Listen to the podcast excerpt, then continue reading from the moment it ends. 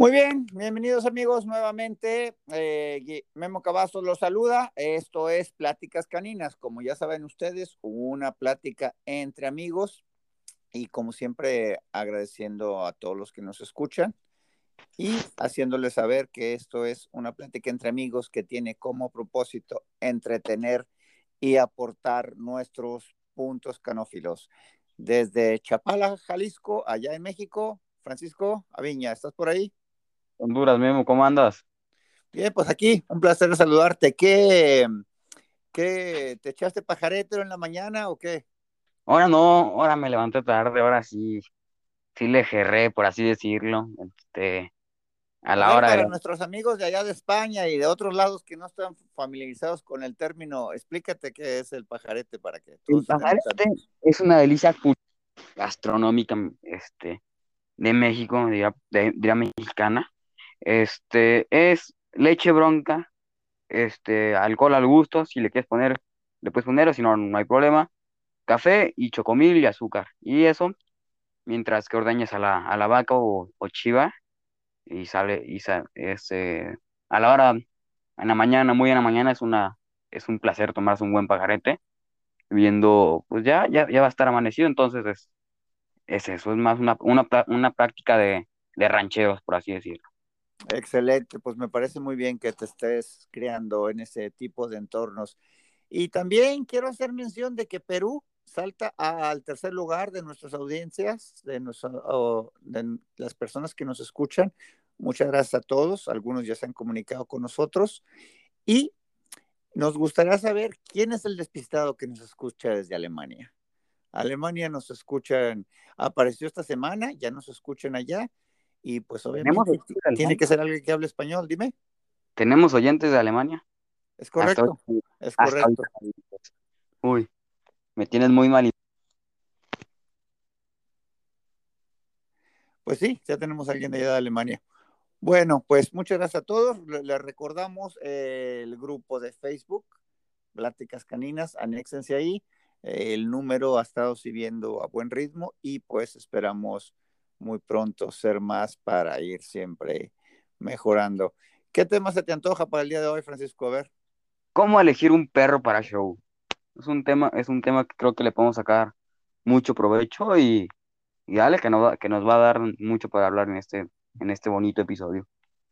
Me parece bien. Mira, pues yo te voy a hablar desde mi perspectiva, de mi propia experiencia.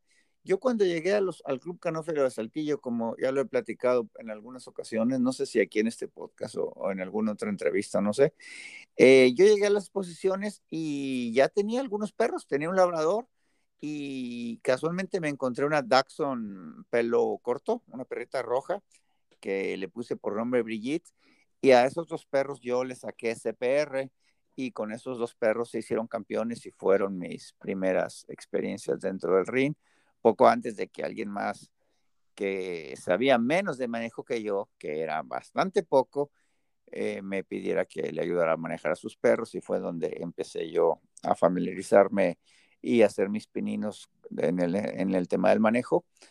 Y pues me trae la reflexión de que no todos empezamos con el perro correcto. Eh, estos perros eran prácticamente de una calidad muy apenas.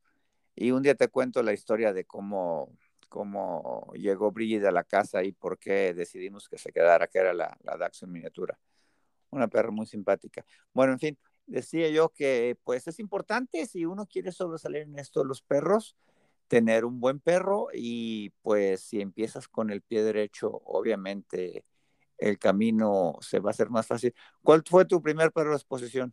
Mi primer perro mío o con el, con el que por primera vez competí. Explícame por qué. Pues explícanos rápidamente, no te alargues tanto porque ya sabemos cómo eres. Eh, los dos, los dos. El primer perro con el que competí fue un Wells Corgi Pembroke que me hizo, me hizo favor de prestarme mi tío, mi, mi tío de cariño, por así decirlo, Germán Mora, al cual le mando un, un gran abrazo hasta Estados Unidos, que ahorita están trabajando allá. Y mi primer perro de exposición mío, si mal no me equivoco, fue un Danfer de Fernando Aldana, al cual un día nos gustaría que, que estuviera aquí en este programa, llamada Darty. Es una perra que, que lamentablemente se murió, este, una, una labrador y que, que, pero con muy buenas memorias de, de mi querida Darty y, y, le pudimos sacar el campeonato. Ese fue mi, primera, ese fue mi primer perro como bien de exposición mío. ¿De, de qué color era? Era, se me fue el nombre, bien el color, y también tú me corriges, pero era amarillita, se me fue el nombre. Sí, es amarillo, amarillo, sí. Muy bien, puede ser amarillo, dorado, chocolate o negro. No hay, no hay mucho para dónde. Aunque ahora ya el Red Fox agarrando un poquito de fuerza acá en Estados Unidos, que está dentro de los. Ok, pero esta es harina de otro costal. Un capítulo de, de los colores de las razas, eso está, está interesante también. Pero bueno, como decía, bueno, lo primero para tener un perro de exposición, lo más básico es, como sabemos, que registro. Porque los puntos, a nuestros amigos que son nuevos, los puntos del campeonato tienen que ser asentados en algún lado y para eso sirve el registro del perro, por supuesto, ¿no? Pero no basta con eso. Hay muchos perros que tienen registro y que no son calidad de exposición. Yo pienso que para empezar es eso, debes empezar con un perro que es calidad de exposición, que tu bolsillo, lo más alto que tu bolsillo te permita comprar, obviamente, y pues que sea un perro de decente para arriba, un perro que cuando haya competencia pues tenga alguna oportunidad, ¿no? Porque si no es muy complicado. Pero bueno, esto es muy obvio. ¿Cuáles son las recomendaciones generales que tú recomiendes para, para, para lograr este objetivo, Francisco? Para lograr este objetivo, yo recomendaría principalmente ver, comparar calidad-precio, porque a lo mejor hay muchos creadores en México, me decía, bueno, no muchos, algunos, que venden sus perros que son de muy baja calidad, como si fueran perros para ganar Westminster, por decir, por poner un comparativo. Entonces, este, lo principal es comparar calidad-precio, calidad del perro y, y, el precio en que lo venden, y de ahí, y de ahí este, ver cualidades del perro, movimiento, estructura de este, dientes, y, y de ahí ya, ya elegir al, perro.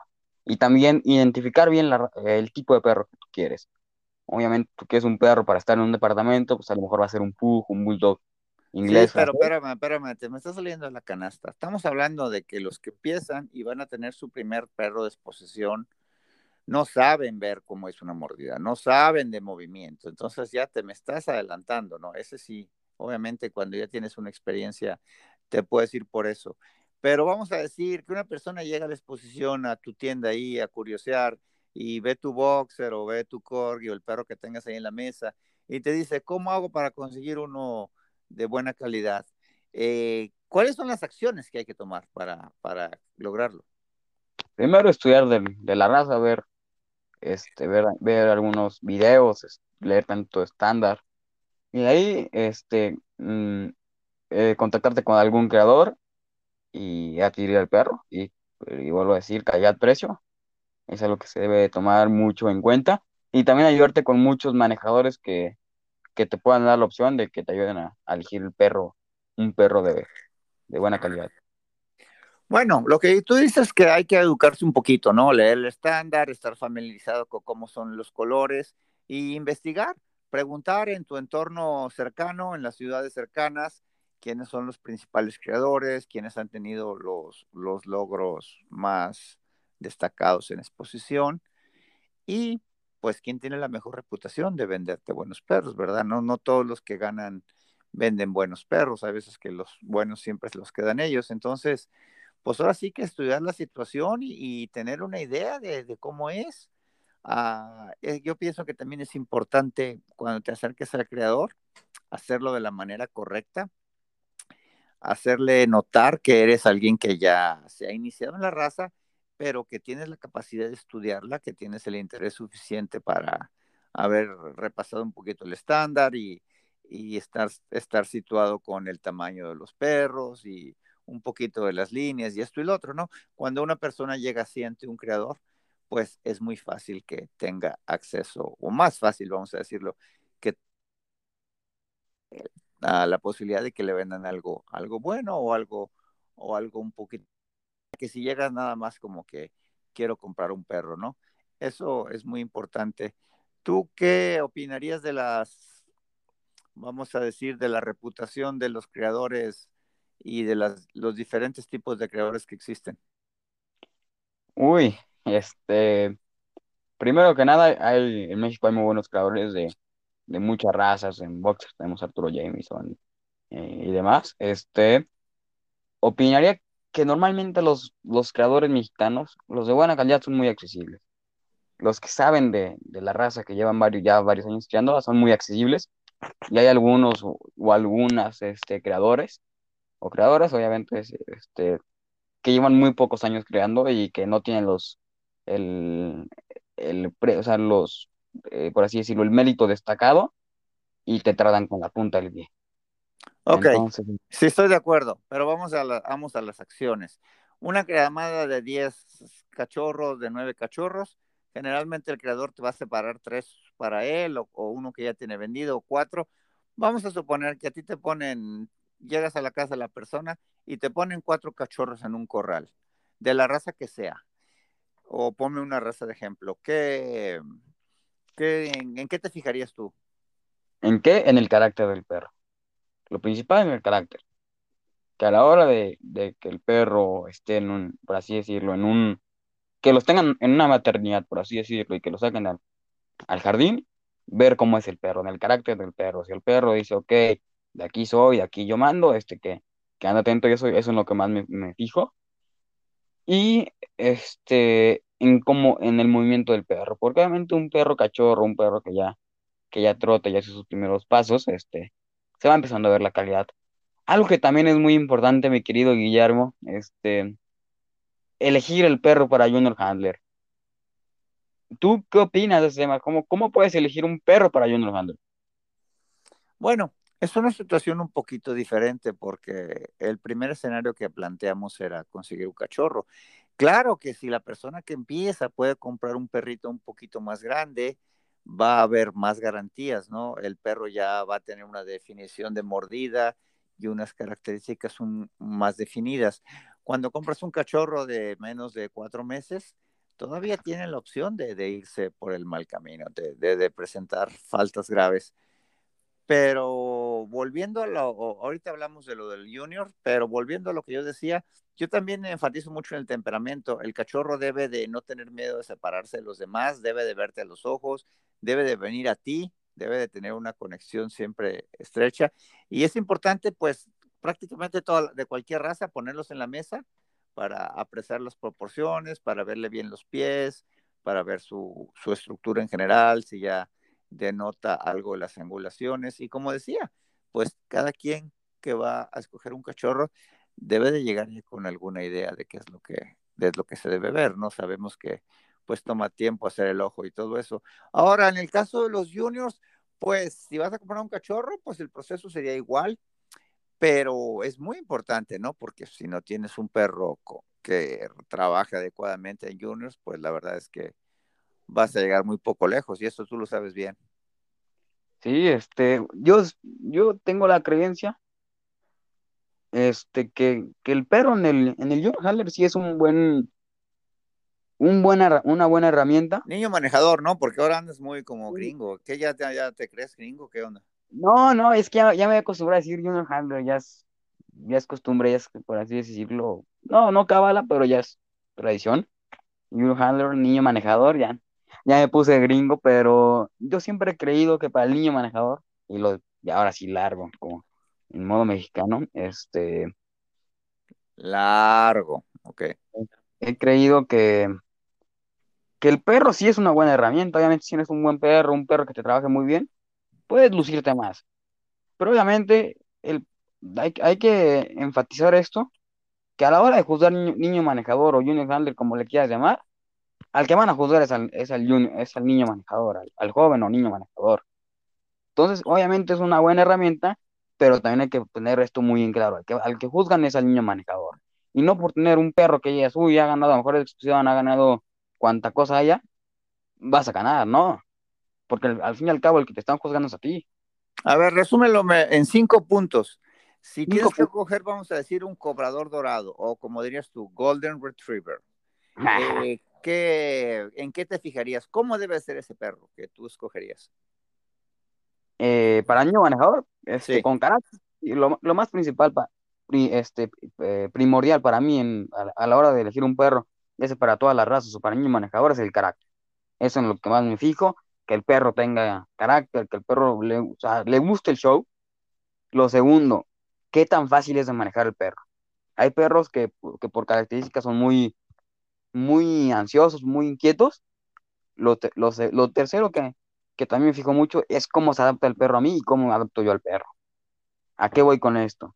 De que si yo y el perro llegamos, por así decirlo, a entendernos adentro del ring, las cosas van a funcionar mejor.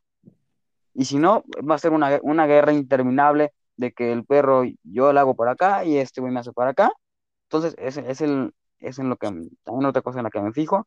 Ya por, te voy a decir cuatro. Y por cuarto y último cosa que, que yo me fijo mucho es las características del perro. Cuáles son las virtudes y cuáles son los defectos para sobresaltar los, los, los las virtudes y tratar de, que no se vean tanto los defectos. Eso me fijo yo en... No, esa es la labor del niño. Ese cuarto que me dices es la labor del, del manejador. Sí, sí, sí, pero eso no, eso no depende del perro, eso ya, ya es otra cosa. Pero para mí es importante, yo pienso que sí, pues la conexión, un perro que sea, que siempre, que sea más de temperamento muy estable, que se asuste muy difícilmente y que sea activo, no es que no es un perro que tengas que andar arrastrando, muy importante, que no tenga miedo de mirarte a los ojos, que sea extrovertido, que la cola, si es un golden, pues que la cola la mueva lo más posible, por supuesto. Y el gringo un perro alegre, pues siempre, siempre va a ser más atractivo a la vista, ¿no? Y si el gringo soy yo, se dice cobrador dorado, mi querido especialito. Pues ya ves, así me pasa a veces de juntarme contigo. Como que aquella vez que te pintaste el pelo de güero, ya todo el mundo te confundía. Este, no, tú te lo pintaste azul, mi querido mi querido amigo. Pero bueno, eso ya es otro total. Este, ahora sí que me acuerdo, ya cambiando un poquito de tema, dando, o sea, ya dando, saliéndonos un poquito del carril. Sí. Que tú dijiste que el, eh, el hashtag Juntos éramos dinamita. La explosión fue de todos colores. Domini con, con azul, tú con, con tres colores, ¿no? Le parecía la bandera de México. Pues sí, pero pues ya esos fueron, esos fueron otros tiempos, ya quedamos atrás y ahora hay que mirar para adelante. Pero sí, definitivamente la pasamos muy bien ese verano. ¿Algo que quieras agregar, Francisco, para irnos despidiendo de nuestros amigos? Este, sí, que, que, que se van a adquirir un cachorro, que traten de buscar esas virtudes, este, y, y que elijan, y que elijan bien la raza, porque hay gente que, que elige una raza que, que nomás no se, no se adaptan ni la raza a ellos ni ellos a la raza. ¿No se te hace que también es importante la paciencia? No, no agarrar algo de la primera camada, de la primera oportunidad. Simple. Yo pienso que también ver opciones, ver dos o tres camadas, eso te educa un poco y, y te da más punto de comparación. Sí, bueno, también, este, también hay que ver, eso no me acuerdo si lo dije o no, y si, y si no lo dije, lo, lo digo por, por primera vez, ver la trayectoria del creador. Y voy a enfatizar en, en Arturo Jamison, un gran amigo, esperemos que, que en algún momento venga este programa, eh, que, Arturo tiene una gran trayectoria y pues sus perros lo han demostrado, entonces para mí es uno de los creadores que, que sin duda tienes la opción de, de que agarras un, un, perro de él y tienes la, este, eh, una cierta garantía de, de que tienes un buen perro. Y te lo digo como ejemplo. Por supuesto, como ejemplo, porque sabemos que en México hay muchos, muchos creadores y, en varias partes que tienen buena trayectoria y, pues son lo digo, conocidos. Lo, digo como ejemplo y me podría ir dos, tres horas hablando de grandes creadores mexicanos y extranjeros, pero Arturo ya mismo lo digo como ejemplo y, y mandarle un gran saludo y esperemos que, que en algún momento venga a este programa. Muy bien, ¿cómo te encuentran en las redes sociales, Francisco? Francisco Aviña Barragán, este, en Instagram, F-Avina27. Muy bien, y a mí me encuentran eh, tanto en YouTube como en Facebook. Eh, en YouTube, Docs Connection, en mi website personal, docsconnection.net y en el Facebook, Memo Cavazos, Docs Connection.